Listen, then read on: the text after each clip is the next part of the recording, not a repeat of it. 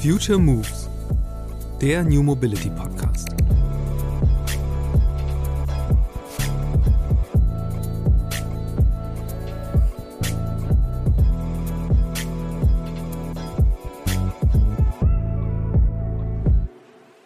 Das merken wir jetzt in den letzten zwei Jahren, tut sich viel. Also Lastenrad war vor zwei Jahren noch überhaupt gar kein Thema, gerade im Dienstradbereich nicht. Da war viel Presse. Ne, da hat mal eine SAZ geschrieben, wow, Cargo Bike wird ähm, die Mobilitätswende lösen. Hm. Und dann ist es wieder so ein bisschen veräppt. Aber heute muss man schon sagen, äh, auch wenn es kein schönes Thema ist, ähm, steigende Energiepreise, steigende Spritpreise, vieles, was den Konsumenten jetzt noch mehr zum Umdenken animiert und wirklich auch zum Kilometersparen im Auto animiert, weil es jetzt drastisch an den Geldbeutel geht, ähm, animiert auch für das Thema Umsteigen, ähm, mal wirklich ein Auto in der Familie abgeben und es durch ein Lastenrad oder ein Fahrrad ersetzen. Und das Thema Cargo beflügelt sich gerade, ähm, merken wir auch in den Absatzzahlen. Äh, aber es findet gerade ein wirkliches Umdenken statt. Deutsche Dienstrat. Der Name, den Christina Diem Puello ihrer Firma gegeben hat, klingt, als gäbe es das Unternehmen schon ewig. Tatsächlich ist Deutsche Dienstrat gerade mal zwei Jahre alt. Und während die meisten Startup-GründerInnen alles von sich weisen, das mit Tradition und Legacy behaftet ist, spielt Christina diese Karte mit Leidenschaft aus. Sie versteht ihre digitale Fahrrad-Leasing-Plattform als Familienunternehmen. Deutsche Dienstrat knüpfe an eine über 100-jährige Firmengeschichte an. Die begann mit dem Fahrradgeschäft von Christinas Ur-Urgroßvater. Ihr Großvater führte in den 1960er Jahren das Fließband im Fahrradbau ein. Damit legte er den Grundstein, dass der Hersteller Vinora zum Global Player werden konnte. Unter ihrer Mutter profilierte sich der Konzern dann mit der Marke Highbike in den 2000er Jahren als Pionier im Bereich E-Mountainbikes. Mittlerweile gehört Vinora zu einer niederländischen Holding und Deutsche Dienstrat ist ein unabhängiges Unternehmen. Doch Christina ist der Rückbezug auf die Familientradition extrem wichtig. Diese im Startup-Umfeld besondere Perspektive macht ein Gespräch mit ihr über den Wandel der Fahrradbranche so spannend, weil sie eben nicht die Angreiferin von außen ist, sondern eine Unternehmerin, die in der Branche sozialisiert wurde, die genau weiß, warum sich dort so viele mit der digitalen Transformation schwer tun und wie man es angehen muss, diese Leute mitzunehmen. Doch in unserem Gespräch geht es nicht nur um das boomende Business Dienstrad-Leasing, sondern um eine Reihe weiterer spannender Themen. Etwa wie KundInnen von Deutsche Dienstrad den Ausbau lokaler Infrastruktur vorantreiben, welche Innovationskraft in der Traditionsindustrie Fahrrad steckt und wie Frauen als Unternehmerinnen gerade die Branche verändern. Viel Spaß mit dieser Episode des Future Moves Podcasts mit Christina Diem Puello, Gründerin und Geschäftsführerin von Deutsche Dienstrad. Hallo Christina, schön, dass du bei mir im Podcast bist. Ja, äh, vielen, vielen Dank, dass ich heute hier bei euch zu Gast sein darf. Bei Startups ist es ja oft so, dass sie antreten, um die Welt zu revolutionieren und sich gar nicht lange mit der Vergangenheit aufhalten. Ähm, bei deinem Startup ist es so, dass ihr ganz offensiv auf so eine hundertjährige Familientradition verweist. Ähm, warum? Ja, ich glaube, also das ist etwas, was mir wahnsinnig am Herzen liegt. Ähm, es gibt so etwas, was Familienunternehmen von Startups lernen können und Startups von Familienunternehmen. Und mein Gott, Glück ist, ähm, wir haben tatsächlich eine über 100-jährige Fahrradhistorie und Fahrrad-DNA, ganz klassisch einmal angefangen in Schweinfurt mit einem kleinen Fahrradeinzelhandel, damals mein Ur-Urgroßvater. Später machte daraus mein Großvater ähm, die erste vollautomatisierte Serienproduktion von Fahrrädern mhm. ähm, in Deutschland. Und später sollte daraus dann äh, einer der größten Global Player werden unter der Führung meiner Mutter, mehr als 40 Jahre. Ähm, und unsere Erfindung des E-Mountainbikes ähm, unter der sportiven Marke, damals Highbike, haben wir im Grunde das erste Mal performance-orientiertes Fahrradfahren ähm, und E-Biken sexy gemacht. Und das war eigentlich der Punkt, an dem das Thema E-Bike in der breiten Masse sich maßgeblich verbreitet hat auf das deutschen Straßen. Es war genau 2010. Ja. Und E-Bike gibt es schon so viel länger. Ja, nur der Konsument, ja, jeder da draußen, der jedermann hat es gar nicht mitbekommen. Oder man hat E-Bike mit diesen alten Tiefeinsteiger, Gepäckträger, Akku-Modellen, äh, Oma, Gießkanne, Friedhof, habe ich es immer liebevoll genannt, verglichen. Ähm, und wir haben gesagt, wenn wir an den Markt gehen mit einem E-Bike, dann muss es die breite Masse erreichen und dann muss es jeder verstehen. So ein bisschen wie das iPhone, das hat keiner gebraucht, hätte das E-Mountainbike auch nicht. Aber der Nutzer hat sofort verstanden. Wir haben sehr frühzeitig seit Beginn auch des E-Bikes und des E-Bike-Booms, den wir maßgeblich begonnen und angeschoben haben, ähm, gesagt, wir sind Teil der Mobilitätswende. Das Fahrrad omnipräsent, vor dem Krieg überlebensnotwendig, im Krieg noch wichtiger, weil alles in Schutt und Asche war. Das Fahrrad war noch fahrtauglich. Nach dem Krieg ähm, war es überlebensnotwendig, um eben auch wieder die Grundversorgung ähm, vom Land in die Städte zu holen. Und später wurde das Fahrrad dann im Gesundheits- und Lifestyle-Segment eigentlich ja. ähm, in einer völlig neuen Epoche nochmal angefeuert. Heute sind wir von dem Gesundheits-Lifestyle-Thema dann in das Thema nachhaltige Mobilität und Mobilitätsalternative gelangt. Ja. Das ist eigentlich so ein bisschen die Entwicklung. Aber zur ausgehenden Frage, ich muss das so ausholen. Im Grunde waren wir immer sehr innovativ, auch als tradiertes Familienunternehmen.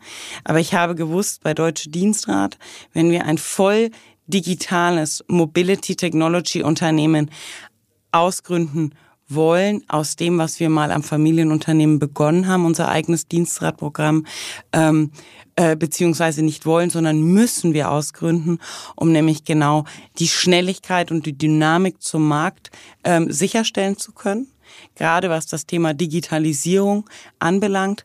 Aber ganz klar haben wir die Werte eines Familienunternehmens aus Langfristigkeit, Beständigkeit ähm, tief bei uns auch in der Firmen-DNA verankert.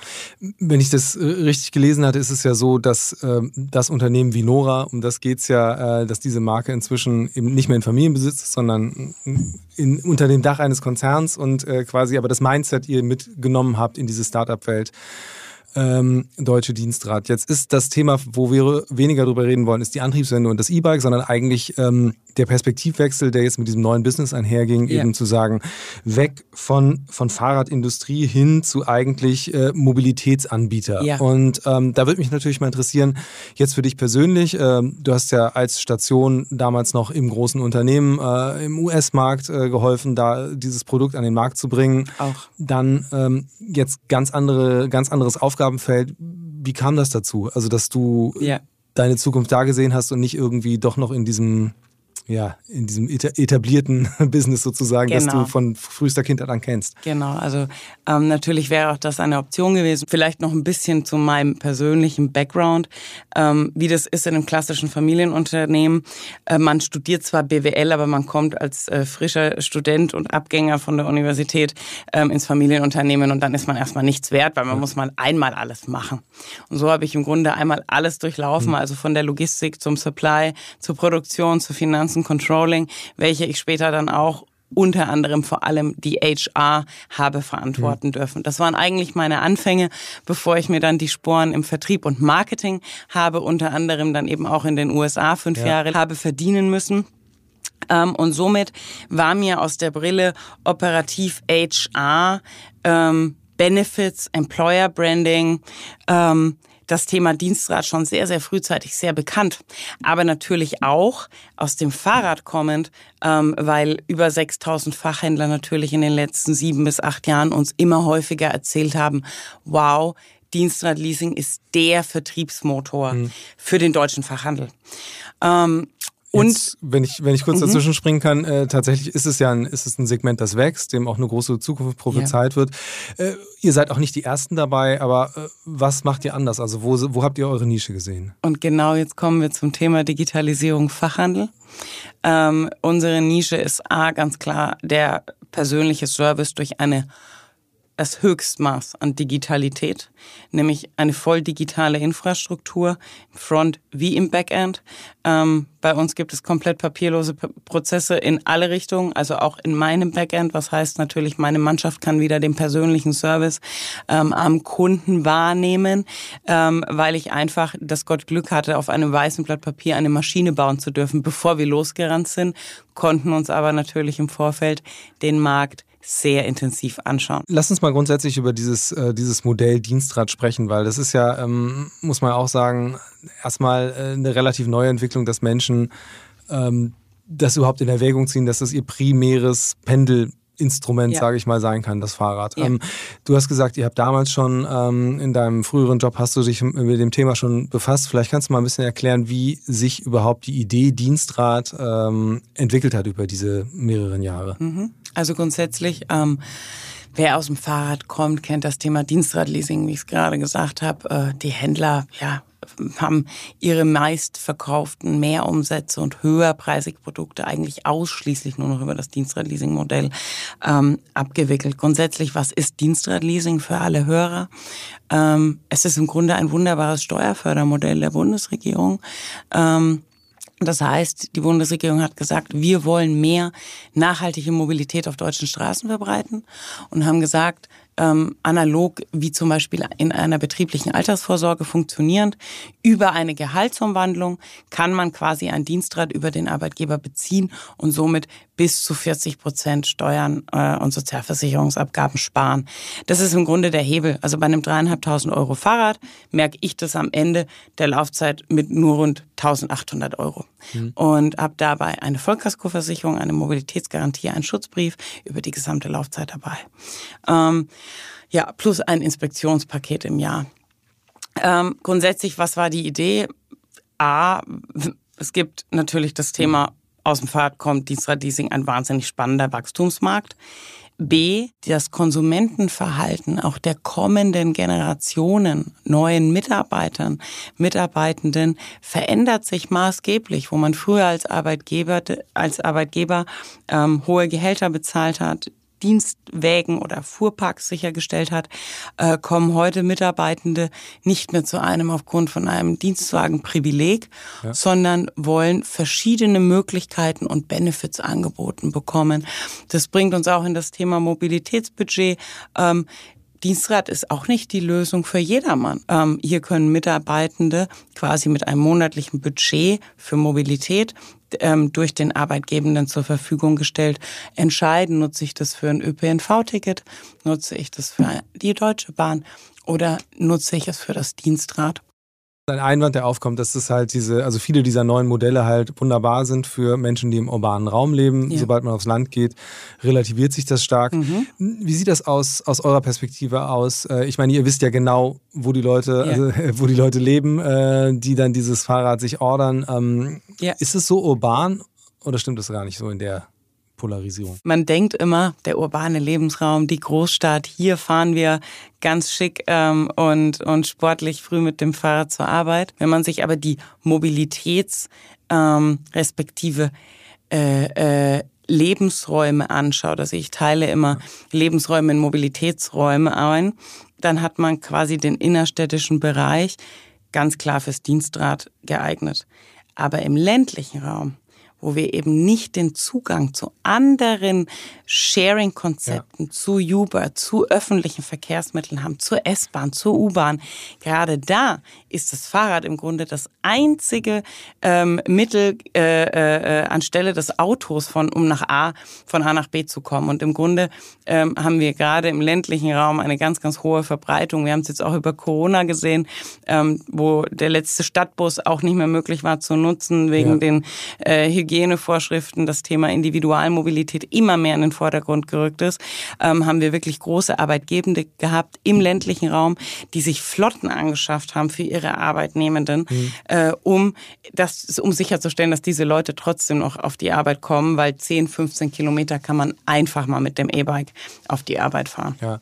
Äh, was sind das für Unternehmen und was sind das, was sind das für Leute, mit denen ihr da in Kontakt kommt? Weil das ist ja auf der anderen Seite eben nach wie vor äh, ist, ist der, der Weg ist ja noch weit, dass man wirklich sagt, okay, man hat diese unterschiedlichen Modelle, sei es jetzt ein Dienstwagen, sei es ein Mobilitätsbudget, sei es äh, ja. eben auch ein Dienstrad, ja. dass die einfach mal als gleichwertig erachtet werden. Ja. Ähm, wie viel, wie viel, ja, wie, wie, geht ihr vor, um dieses Modell zu popularisieren oder beziehungsweise, so habe ich dich verstanden, eigentlich eher eine Offenheit ähm, dafür zu schaffen, über Alternativen nachzudenken? Ja, und das ist genau eigentlich ähm, die Rolle von uns als Dienstrad- und Mobilitätsanbietern, nämlich noch mehr nachhaltige Mobilität auf deutschen Straßen zu verbreiten. Eine tief in uns verankerte Vision ist, wir wollen jedem deutschen Arbeitnehmenden den Zugang zu nachhaltiger Mobilität ermöglichen. Ähm, und das ist viel Missionarsarbeit, aber wenn du fragst, wer sind unsere Kunden, hier haben wir ein wahnsinnig vielseitiges Kundenspektrum. Von einem ganz normalen Handwerksbetrieb, der mittlerweile 100 Prozent Arbeitgeber finanziert in Zeiten des Fachkräftemangels, Mangels jeden Azubi zum Beispiel jedem Azubi sogar äh, äh, äh, Fahrräder zur Verfügung stellt und noch auf den Hof stellt und sagt, du bekommst ein Dienstrad sogar über uns finanziert zur Verfügung gestellt, ähm, bis hin zu wirklich sehr großen Konzernen haben wir alles dabei. Ähm, was natürlich spannend war, in den letzten anderthalb Jahren, vor rund anderthalb Jahren hat dann die Verdi das erste Mal dem öffentlichen Dienst ähm, flächendeckend das Thema Dienstrat ja zugänglich gemacht. Und da haben wir natürlich heute zahlreiche Städte, Kommunen, Gemeinden, ähm, die wieder ganz, ganz neue Herausforderungen ähm, äh, selber haben.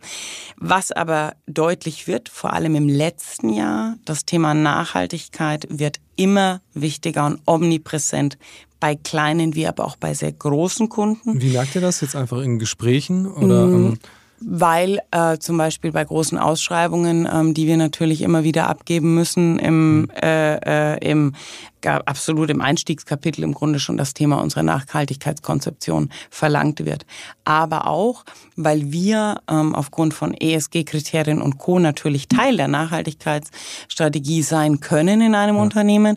Baustein der Nachhaltigkeitsoffensive eines Unternehmens äh, und äh, ganz klar auch auf dem Weg der Klimaneutralität helfen können. Jedes reduzierte Auto und dafür ein Fahrrad reduziert CO2. Wir haben sogar einen CO2-Reduktionskalkulator mhm. ähm, auf unserem Arbeitgeberportal. Was heißt, eine Firma kann kalkulieren, so und so viel ähm, Diensträder habe ich in meinem Bestand, ja. so und so viel CO2-Tonnen spare ich da durch CO2. Und ähm, da geht, ja, da geht die Reise hin. Unabhängig von eurem eigenen Angebot finde ich total spannend die Frage, wie überzeugt man Leute, ähm, einfach aus diesem Auto rauszukommen und mal was anderes zu machen. Weil man hat zwar jetzt mit dem 9-Euro-Ticket gerade eine äh, sehr große Debatte darüber gehabt, wie man Leute halt vom Auto in den Bus kriegt, aber das ist ja, das ist ja nicht die ganze Geschichte. Also ähm, da gehen ja auch, gibt es ja eben auch noch andere Bereiche und äh, dann immer die gleichen Argumente, dass man sagt, ja, aber das Wetter, das Wetter und ähm, was ist so eure Herangehensweise oder was sind eure Empfehlungen, wirklich ähm, das Denken aufzuknacken und äh, mal das Fahrrad als Alternative in Erwägung zu ziehen, ohne gleich hängen zu bleiben an den ewig gleichen Kritikpunkten oder, oder Zweifeln? Ja, also grundsätzlich muss man eins sagen, ich bin ähm, wahnsinnig, äh, ja, also ich lebe und liebe das Thema Nachhaltigkeit. Ich bin kein Ökoaktivist. Es gibt einfach Menschen, für die ist das Fahrrad keine mhm. Mobilitätsalternative. Ja, deshalb bin ich auch ein großer Freund und sage, wir müssen industrieübergreifend auch mal anfangen, nicht nur in unserer Fahrradindustrieblase ähm, Fahrräder zu bauen, sondern wir müssen in Interaktion mit ähm, öffentlichen Betrieben, den öffentlichen Verkehrsmitteln, mit äh, den Bahnbetrieben, mit aber auch dem Automobil, ja, um eben die perfekte Infrastruktur zum einen sicherzustellen, aber auch übergreifend passende Lösungen zu bauen, zu sagen, ich habe ein 9-Euro-Ticket, oh, hm, kann ich mein Fahrrad mitnehmen, muss ich das extra buchen, kann ich das alles in einer App? Also das sind so die Langfristlösungen. Wir müssen es erstmal super einfach machen. Ähm, aber auch alle Mobilitätsbedarfe sämtlicher Nutzer und deren Konsumverhalten abholen. Und wenn mir jemand sagt, das Dienstrad und das Fahrrad ist nicht die Mobilität für mich, dann ist das so. Ähm, aber wir sehen jeden Tag, Fahrradfahren ist sexier geworden. Fahrradfahren hat ähm, nicht nur den nachhaltigen ähm, Aspekt, sondern auch den Gesundheitsaspekt. Ähm, und somit ist es relativ einfach, wer einmal sich auf ein E-Bike gesetzt hat, hat es verstanden und hat richtig Spaß dabei. Und das ist eigentlich im Grunde so ein bisschen die, die Art und Weise und die Vorangehensweise, nicht mehr nur ähm, dem Arbeitgeber zu erklären, macht doch mal Dienstrat, das ist super nachhaltig und ihr habt was ganz Tolles für die Marketing- und die HR-Broschüre, ähm, sondern ihr müsst das auch leben, mhm. weshalb ähm, wir immer wieder Gesundheitstage, Mobilitätstage, E-Bike-Tage, ähm, Bike-Days bei unseren Arbeitgebenden vor Ort veranstalten. Und zum einen erklären wir natürlich das Thema Dienstradleasing, wie die Abwicklung läuft, die relativ selbsterklärend ist. Ähm, und äh, zum anderen emotionalisieren wir das Produkt. Und das ist im Grunde so ein bisschen die Missionarsarbeit, die wir gemeinsam ja. tun. Wir müssen Leute raus aus den Autos auf die Räder bringen und ihnen verschiedene Modelle, Kategorien, Möglichkeiten zeigen. Ähm, Im Fahrrad ist es nicht one fits all. Beim Auto, der Golf 1 passt jedem, egal wie groß, klein, Mann, Frau, dick, dünn. Aber im Fahrrad gibt es so viele verschiedene Kategorien ähm, und da müssen wir einfach ganz viel Aufklärungsarbeit tun. Ich ähm, recherchiere viel, ich berichte sehr viel über ähm, äh, die Welt der Mobilität im Fahrrad mhm. und das Thema Witterungsschutz, um diesen Ball nochmal aufzugreifen. Das ist unser ganz großes Problem. Dieses Argument können wir auch nicht wegreden. Wir haben keinen Witterungsschutz, aber es gibt ganz wunderbare neue Mobilitätskonzepte erste Testruns, erste kleine multimodale Vehikel. Und jetzt kommt die gute Nachricht. All diese können wir im Rahmen der Dienstradregelung rechtlich abwickeln und abbilden. Und deshalb verstehen wir uns auch nicht nur als Dienstfahrradanbieter, sondern als Mobilitätsanbieter, weil ich darf zum Beispiel E-Roller, E-Scooter, Fahrräder, E-Bikes, aber auch weitere voll verschirmte, verglaste, kleine, multimodale Mobilitätsformen abbilden und ja. abwickeln. Und das ist eigentlich das Schöne, wir können viel mehr. Haben die denn, also diese Fahrzeuge, das ist ja in den Niederlanden, gibt es da schon so ein bisschen mehr. Ja, ähm, genau. Glaubst du, glaubst du, dass das hier auch eine Zukunft hat im, im Autoland? Also wo dann sich sowas, was halt irgendwie dann doch ein bisschen wie Auto aussieht, immer an diesem richtigen Auto in Anführungsstrichen messen muss? Kann sich sowas überhaupt durchsetzen? Ja, das ist die Frage, die im Moment viel diskutiert ist. Wir waren jetzt erst jüngst ähm, auf der Eurobike. Wo geht die Reise hin? Fakt, ähm, dafür muss auch infrastrukturell bei uns einiges passieren. Ich glaube aber immer, das ist dieses ähm, Hähnchen-Ei-Problem. Who was first? Chicken Egg. Ähm, ist es vielleicht, brauchen wir erst mehr Produkt auf den Straßen, dass Infrastruktur entsteht? Oder müssen wir erst die Infrastruktur schaffen, dass wir diese Produkte nutzen können? Ich glaube, es wird irgendwo ein bisschen was von beidem sein. Dass wir den holländischen Standard erreichen, sehe ich nicht in den nächsten fünf bis sieben Jahren. Ja. Ich glaube aber, dass wir auf einem wahnsinnig guten und besseren Weg sind, ähm, um eben neue Mobilitätsformen auch zuzulassen und zu ermöglichen.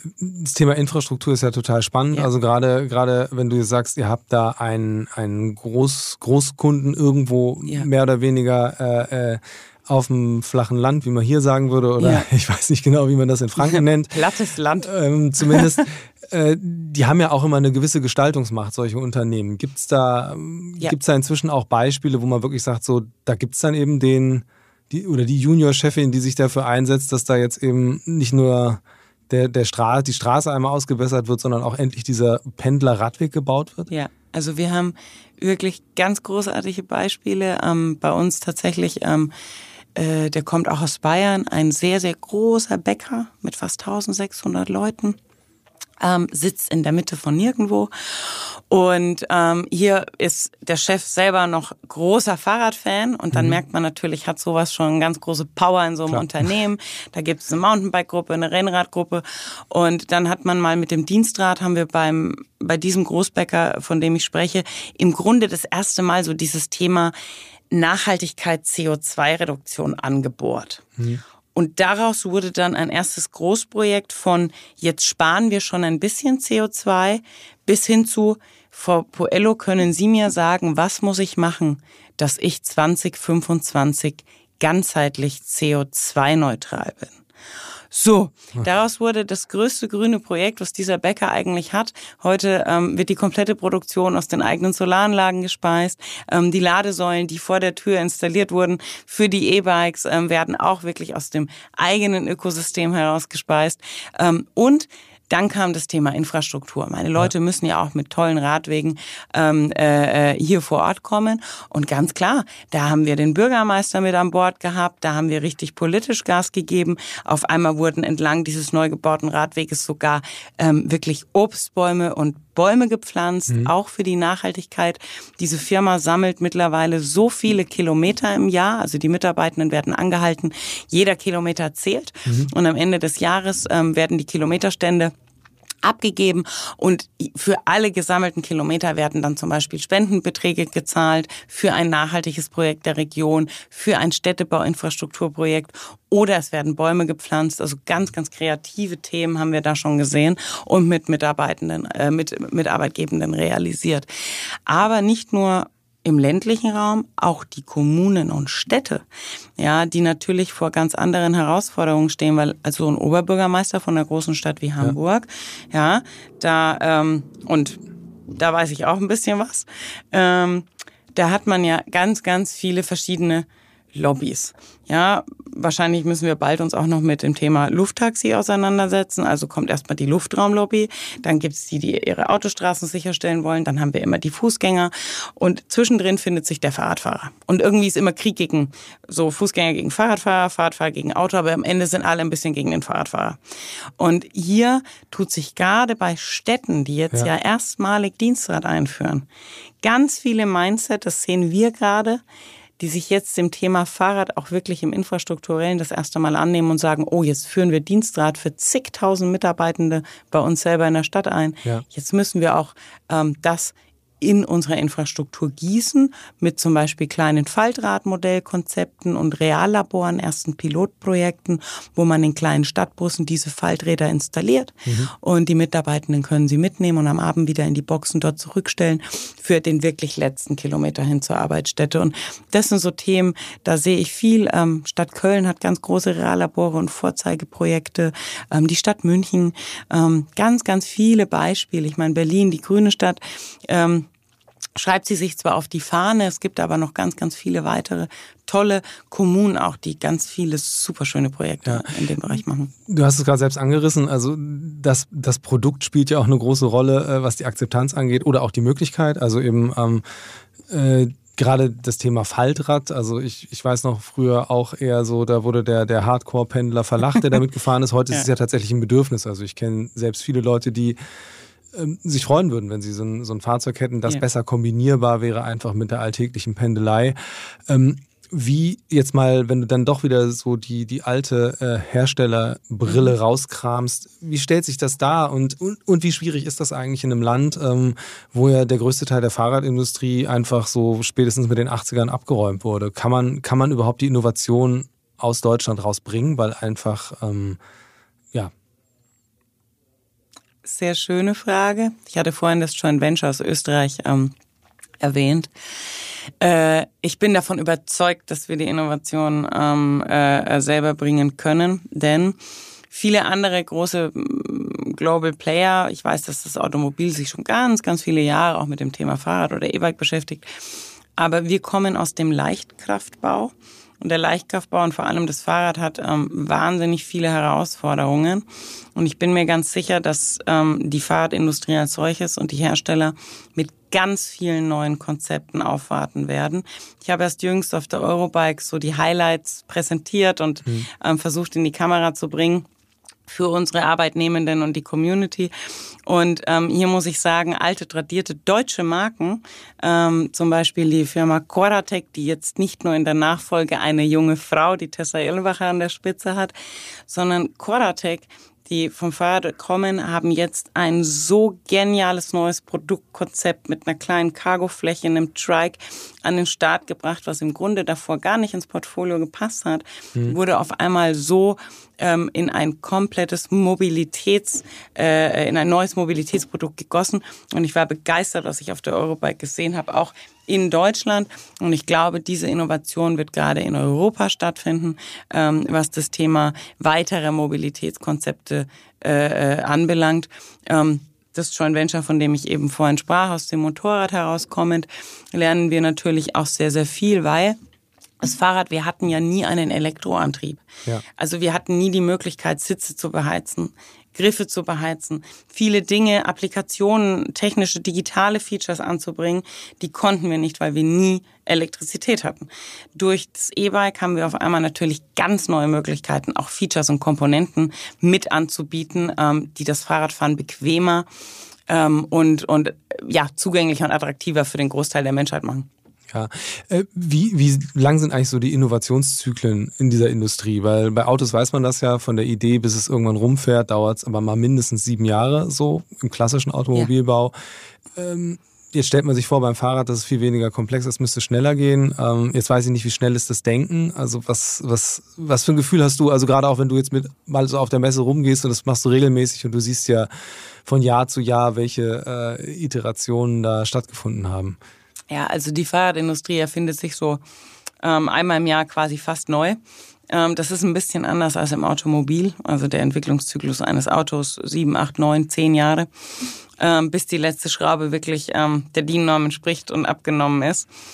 Beim Fahrrad ist das ein bisschen anders. Wir haben natürlich durch die hohe Produktvielfalt und Diversität, die einfach schon mal die Geschlechter mit sich bringen, also mhm. Frau, Mann, ja, plus verschiedene Farben, plus verschiedene Rahmenhöhen, haben wir eine so hohe Produktdichte und Vielfalt ähm, auf zum Beispiel einem Fahrradmodell können Minimum als 56 verschiedene Modelle, mhm. äh, äh, Modelle dabei entstehen. Und das jedes Jahr wieder aufs Neue weiterzuentwickeln, kostet natürlich unfassbar viel Kraft und verlangt von all diesen Organisationen Höchstmaß an Dynamik. Ähm, grundsätzlich für jeden neuen nächsten großen Produktwurf, wenn wir uns angucken, was war damals im Fahrrad der große Produktwurf? Es war erstmal per se das Mountainbike. Ja. 1995, 96 rum Gary Fisher, the inventor of the modern mountain bike. Ähm, hat einen ganz neuen großen Produktwurf gelandet. Ja, das hat dann Europa irgendwann erstmal fünf, sieben Jahre später nach den USA überschwappt. Mhm. Und dann ist jeder Mountainbike gefahren. Und dann würde ich sagen, war der nächste große Produktwurf natürlich das Thema des E-Mountainbikes und ähm, des sechsjährigen E-Bikes, was einfach auf einmal auch die Mobilität maßgeblich mit verändert hat. ja. ja. Äh, wie viel, wie viel Prozent sind eigentlich keine E-Bikes von den äh, Diensträdern, die über euch äh, vermittelt werden? Das ist ähm, auch, äh, ich habe eigentlich am Anfang befürchtet, dass die Zahl der Non-E-Bikes, und ich sage dieses Wort so mit Bedacht, weil das war früher das Fahrrad. Ja, ich weiß. Und mittlerweile ist das klassische Fahrrad, woher wir kommen, zu einem Non-E-Bike. Also wenn Menschen sich unterhalten, so an Biergartentischen und dann hast du noch, ähm, fährst du noch ein Non-E-Bike oder hast du schon ein E-Bike? Muss ich immer schmunzeln. Also das, tatsächlich habe ich gedacht, dass das Non-E-Bike, ähm, das klassische Fahrrad, äh, weniger stark in unseren Verkaufszahlen sich widerspiegelt. Ähm, allerdings muss ich sagen, wir haben durch Corona nicht nur das E-Bike beflügelt gesehen, auch das Fahrrad hat eine Renaissance. Mhm. Das Fahrrad wurde sehr beflügelt und wir haben, ich sag mal, 75, 60 Prozent E-Bike. Ähm, und der Rest ist immer noch das Non-E-Bike, das Fahrrad. Hätte ich, hätte ich anders eingeschätzt ja, tatsächlich. Ja, ähm, es ist äh, tatsächlich so. Ja. Und ähm, wie, wie ist das, also du hast eben selbst gesagt, es macht einen riesen, riesen Unterschied, ob Mann oder Frau sich für ein Fahrrad interessiert. Ähm, ja. Welche, wie ist die Verteilung da eigentlich? Also gibt es da, gibt's da einen Trend, den ihr absehen könnt? Ähm, wer greift eher zu einem Dienstfahrrad? Äh, oder Beide. Auch, oder auch Altersgruppen, also wo sind so die Parameter, wo, wo, wo, wo kumuliert ja. es? Ähm. Das ist auch wieder, es gibt hier gar keine Grenze. Und jeder ist da gleichermaßen stark. Auch jede Altersgruppe, ob der, der junge Mann, der sich früher noch aus dem Auto was gemacht hat, der will heute lieber so ein richtig fancy 6000 Euro E-Performance Mountainbike. Ähm, aber Mann, Frau, auch schönes Fallbeispiel. Ähm, ein Arbeitgeber kann entscheiden, äh, bietet er in seinem Unternehmen zwei Fahrräder pro Mitarbeiter an oder ein Fahrrad? Der Großteil aller Firmen sagt, du lieber Mitarbeiter, ähm, ihr dürft alle zwei Fahrräder pro mhm. Gehalt, also ne, okay. pro Gehaltsumwandlung beziehen über uns als Arbeitgeber. Dann erleben wir häufig dieses Momentum, Max Mustermann wickelt sein erstes Dienstrad ab. Und wir sehen natürlich den Verlauf des Konsumenten, wissen, was er sich geholt hat. Max Mustermann, erstes Fahrrad, ein Tiefeinsteiger Lady City Rahmenhöhe 42. Da denkt man sich so, ah, okay, der Max Mustermann hat jetzt erstmal über seine Gehaltsumwandlung mhm. ein E-Bike für seine Frau gekauft, weil der hat er jetzt erklärt, Schatzi, ab jetzt kannst du wieder mit mir Fahrrad fahren. Nächstes Wochenende ist sicher, wir machen jetzt wieder Fahrradtouren zusammen. Drei, vier Monate später, dauert dann immer nicht lange, sehen wir gleich äh, wieder Max Mustermann sich ein Sör Rahmenhöhe 56 E-Mountainbike holen. Mhm. Da wissen wir dann schon immer, jetzt ist sie ihm davon gefahren, hat gesagt, Schatzi, ich glaube, du solltest jetzt auch auf ein E-Bike umsteigen. Und ähm, dadurch das Fahrradfahren so einen absoluten kommunikativen gemeinsamen Charakter, einen familiären Charakter hat, ähm, ist es wirklich gleichermaßen gern genutzt, ob Mann, ob Frau. Die Kinder müssen oft durch sie mit dem Anhänger mal früh schnell in die Schule gezogen werden oder man macht am Wochenende Bikeausflüge mit den Kindern zusammen, ähm, mit ihm und ihr und wir haben sogar Mitarbeiter oder wir haben sogar ähm, Arbeitnehmende, die uns Liebesbriefe schreiben und sagen, äh, liebe Frau Dimpoello, durch das Dienstrat und dadurch, dass mein Mann das für uns beide hat holen können, haben Sie unser Leben verändert. Sie waren die Paartherapie für uns. Wir haben nach 36 Jahren wieder zueinander gefunden und ein Hobby für miteinander entdeckt. Und das sind die schönen Geschichten, weil Dienstrat privat wie, wie ähm, dienstlich äh, vollumfänglich komplett nutzbar ist. Und ähm, da könnte ich tausende davon erzählen. Wie groß ist das Thema Lastenrad in diesem ganzen Feld eigentlich? Also wirklich, wo Leute sagen, also das könnte ja zumindest ein mhm. Indiz sein, dass Leute da wirklich ihre Mobilität umstellen, ja. wenn sie nicht am Ende noch zusätzlich ja. ein SUV haben. Das weiß man natürlich nicht. Das ähm, tatsächlich, und das merken wir jetzt in den letzten zwei Jahren, tut sich viel. Also Lastenrad war vor zwei Jahren noch überhaupt gar kein Thema, gerade im Dienstradbereich nicht. Da war viel Presse. Ne, da hat mal eine SAZ geschrieben, wow, Cargo Bike wird ähm, die Mobilitätswende lösen. Hm. Und dann ist es wieder so ein bisschen veräppt. Aber heute muss man schon sagen, äh, auch wenn es kein schönes Thema ist, ähm, steigende Energiepreise, steigende Spritpreise, vieles, was den Konsumenten jetzt noch mehr zum Umdenken animiert und wirklich auch zum Kilometer sparen im Auto animiert, weil es jetzt drastisch an den Geldbeutel geht. Ähm, animiert auch für das Thema Umsteigen, ähm, mal wirklich ein Auto in der Familie abgeben und es durch ein Lastenrad oder ein Fahrrad ersetzen. Und das Thema Cargo beflügelt sich gerade, ähm, merken wir auch in den Absatzzahlen. Äh, aber es findet gerade ein wirkliches Umdenken statt und nicht mehr nur noch dieses klassische, wir machen jetzt mal Dienstrad, damit wir was fürs Greenwashing ähm, äh, zur Verwendung haben, ne? Hashtag Greenwashing, sondern gerade findet wirklich ein Umdenken statt. Ja, Interessant ist ja auch, dieses Umdenken findet ja wirklich äh, in unterschiedlichsten Bereichen statt. Also auch, ähm, was ich total spannend finde, ist, dass ja sogar ähm, Autohersteller dieses Thema irgendwie ernst nehmen. Also dass, dass die großen Hersteller immer mal so ein lustiges Fahrrad, ja. später E-Bike hergestellt haben, um das ja. flankierend neben ein neues Modell zu stellen. Das gab es ja schon lange, aber jetzt um Porsche zu nennen, das ist ja jetzt, äh, für die sind es kleine Summen, aber es ist trotzdem ähm, ein Investment, das getätigt wird und das ja auch stolz vor sich hergetragen wird. Ist, wie schätzt du das ein? Steckt da auch äh, tatsächliches Potenzial für den, für den Standort Deutschland, wenn jetzt diese Riesenindustrie ähm, auch da mal zumindest einen Finger reinsteckt in, in dieses Thema Fahrrad? Also sicherlich, je mehr Player, ähm, gerade was das Thema Beschaffung, äh, Liefersituation und, und wirklich Produktverfügbarkeit anbelangt, ähm, damit reingehen, ähm, desto besser für die Entwicklung weiterer Mobilitätsformen. Es gab ähm, ein ganz tolles Modell, es war damals der Biohybrid ähm, aus dem Hause Scheffler. Mhm. Scheffler hat über Corona das Thema dann aber ähm, veräußert ähm, man ja, werkelt jetzt immer noch und Worum konzeptioniert. Biohybrid ist ähm, ein klassisches Pedelec, also ein E-Bike, aber es ist voll vercased, mhm. es ist voll wittergeschützt, ähm, es passen zwei oder drei Leute rein ähm, und äh, es hat den Wendekreis eines Fahrrades.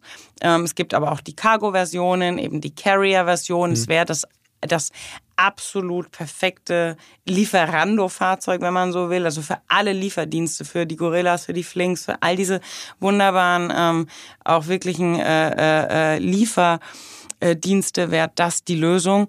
Hat man aber über Corona dann etwas hinten angestellt, weil wir natürlich dann auch ganz andere Themen äh, in unseren eigenen Klar. Industrien hatten. Und das deutsche Automobil hat jetzt erstmal äh, das Thema E-Auto verinnerlichen und auf die Straße bringen müssen. Und ich muss sagen, wir haben alles sehr oft ähm, Tesla beäugt und Tesla ist nach Brandenburg gekommen und hat gesagt, liebe Bundesregierung, ich traue mir zu, ich baue den ersten E-Auto-Hersteller in Deutschland, aber ich brauche eure Subventionen, ich gebe euch auch noch drei Milliarden zurück.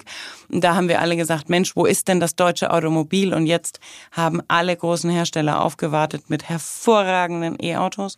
Und auch hier muss man wieder sagen, das ist die Mobilitätswende, die wir gemeinsam ausgestalten. Also es ist nicht Fahrrad der hm. Seelsbringer, ähm, aber gerade um Porsche nochmal aufzugreifen, Porsche, ähm, die E-Autos von Porsche und die absolute Mission CO2-Neutralität, das, was Porsche auch mit dem Gewinn des Green and Lean Awards und viele, viele weitere Themen, Nachhaltigkeit entlang der gesamten Wertschöpfungskette radikal vom Anfang bis zum Ende gelebt und durchdacht.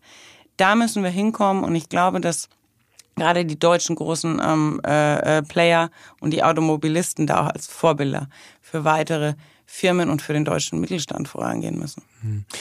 Ein Thema, über das ich unbedingt noch mit dir sprechen möchte, ist ähm, Frauen in der Fahrradbranche. Ja. Weil, also ich war auch auf der Eurobike und ja. wenn man da so rüberläuft, man sieht, das ist schon schon sehr männerlastige Veranstaltung. also in dem Sinne auch nicht wie anders als die IAA. Ähm, so. Äh, da gibt es gewisse Parallelen. Ja. Äh, jetzt hast du selbst gesagt, es gibt da es gibt da erste erste Frauen, die da irgendwie auch wirklich ähm, in gestaltende Positionen drängen und äh, da was verändern wollen. Ähm, und du selbst bist ja auch, äh, gehörst ja auch dazu und bist ja auch äh, sehr engagierte Netzwerkerin. Ähm, was, was ist so, ich sage jetzt mal, mal bewusst, ähm, eure Mission? Ähm, wie, wie soll diese Fahrradbranche aussehen in fünf oder zehn Jahren, was ja. das Thema angeht? Ja, also das ist schon etwas, ähm, die, die Mobilitätswelt wird weiblicher. Ich sage immer, äh, wir haben so viele wunderbare Mobilmacherinnen in Deutschland, ähm, die jetzt aber auch mehr Sichtbarkeit bekommen. Und da muss man sagen, wie bekommt man Sichtbarkeit? Nur durch Netzwerken. Ähm, ich bin wehender Netzwerker, also ganz ähm, wehender Fan und Teil des äh, Verband Deutscher Unternehmerinnen. Mein Herz schlägt lila, sage ich immer liebevoll, aber ich bin auch Teil der Women in Mobility und ähm, dieser gesamten Netzwerkbewegung, die sich jetzt gerade auf solchen internationalen Messen wie der Eurobike zusammentut, ähm, eine Bühne erhält. Es gab jetzt den Women Friday mhm. ähm, und äh, sich auch wirklich für die größeren Themen stark machen kann. Hm, wo sehen wir uns alle? Ähm, es gibt zahlreiche Nachfolgerinnen oder auch Gründerinnen im Fahrrad. Ähm, äh, ich kenne viele davon, die ähm, in den verschiedensten Segmenten gerade das Thema revolutionieren und verändern. Also ob äh, eine Hannah Grau, die jetzt erst jüngst einen großen Nachfolger-Award gewonnen hat, die das komplette Thema Carrier-Anhängersysteme mhm. jetzt weiter vorantreibt und mit verändert, ähm, die äh, das Thema Nachhaltigkeit lebt als, also ich glaube, mehr als jeder andere in dieser Fahrradindustrie unter uns. Ähm, aber auch äh, andere kleine Fahrrad- oder Produktkategorien, die durch Frauen und Unternehmerinnen jetzt vorangetrieben werden. Ähm, da tut sich gerade massiv viel und äh, oder als solches durch mich oder durch uns als Stimme der Mobilität, als Dienstleister und mobilitätsübergreifend. Also ich verknüpfe ja auch die Industrien. Ja. Ich bin nicht mehr nur noch Fahrrad. Ähm, und, und das freut mich einfach massiv zu sehen, dass sich da was tut. Nur ganz klar, ähm, das Thema Fahrrad ist äh, eigentlich das Produkt, was die Frauenemanzipation stärker beeinflusst und nach vorne getrieben hat. Es gibt kein Produkt, welches die Emanzipation mehr beschleunigt hat als das Fahrrad. Und deshalb finde ich es schön, dass jetzt auch die Frauen noch sichtbarer im Fahrrad und in der Fahrradindustrie werden. Weil was man nicht vergessen darf, ist, wir als Frauen, wir sind ähm, erst durch Mobilität zu Bildung gelangt, doch uns war der Führerschein immer vorenthalten. Ähm, heute funktioniert es auch noch in dritte Weltländern so. Wie kann man wirtschaftlichen Wohlstand sicherstellen? Das bedarf Bildung. Wie gelangt man zu Bildung? Durch Mobilität. Und wir Frauen hatten das erste Mal die Möglichkeit, dadurch, dass wir kein Auto fahren durften, mit dem Fahrrad zu Universitäten zu gelangen, hm. mit dem Fahrrad für unsere Rechte zu kämpfen. Und ähm, das ist etwas, was natürlich ähm, mich besonders stolz macht, dass ich heute eine Frauen- und Unternehmerin und ähm, ja, äh, Vertreterin im Fahrrad sein darf, ähm, aus einem Produkt kommend, was unsere Emanzipation eigentlich ähm, ja die Wiege gebaut hat. Und ähm, deshalb bin ich da sehr, sehr stolz drauf. Das ist im Grunde schon ein total schönes Schlusswort. Äh, eine Sache habe ich aber noch offen und zwar gibt es eine Rubrik in meinem Podcast und die heißt äh, Mix der Woche. Und da geht es darum, dass ich mit meinen GästInnen darüber spreche, wie sie selbst sich im Alltag fortbewegen. Ähm, und darum frage ich dich, wie, wie kommst du normalerweise von A nach B? Das ist sehr, sehr schön. Ich bin ein ganz, ganz äh, typischer äh, wie nennt man das? The, Next Generation äh, Mobility, ähm, die Mobility Needs von morgen. Ähm, ich habe ganz divers viele Mobilitätsbedarfe und teilweise komme ich natürlich für eine Langstrecke mit dem Auto oder der Bahn. Und nutze dann innerstädtisch immer. Ich bin heute auch hier mit meinem kleinen Brompton Bicycles. Für alle Hörer da draußen, es steht jetzt gerade hier neben uns. Ähm, es ist ein ganz kleines Kompaktrad, Faltrad und ganz leicht portabel in der Bahn, im Auto, selbst im Flugzeug ähm, ist es handgepäckfähig. Mhm. Und äh, das ermöglicht mir einfach immer den letzten Kilometer, egal wo ich bin, zu meinen Terminen mit dem Fahrrad zurückzulegen. Wunderbar. Ich danke dir ganz herzlich, dass du bei mir warst. Ich bin gespannt, wie es weitergeht. Ich bin auch gespannt, ähm, wie stark dieses Modell sich noch etablieren wird und ob es irgendwann vielleicht sogar mal äh, zumindest zahlenmäßig größer wird als der Dienstwagen. Ähm, ich habe ein ganz gutes Gefühl, dass zumindest die Annäherung äh, mit großem Tempo vorangeht. Vielen Dank. Ja, danke schön. Future Moves, ein Podcast von OMR und Hamburg Messe und Kongress.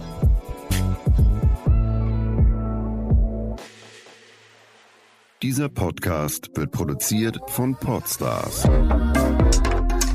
bei OMR.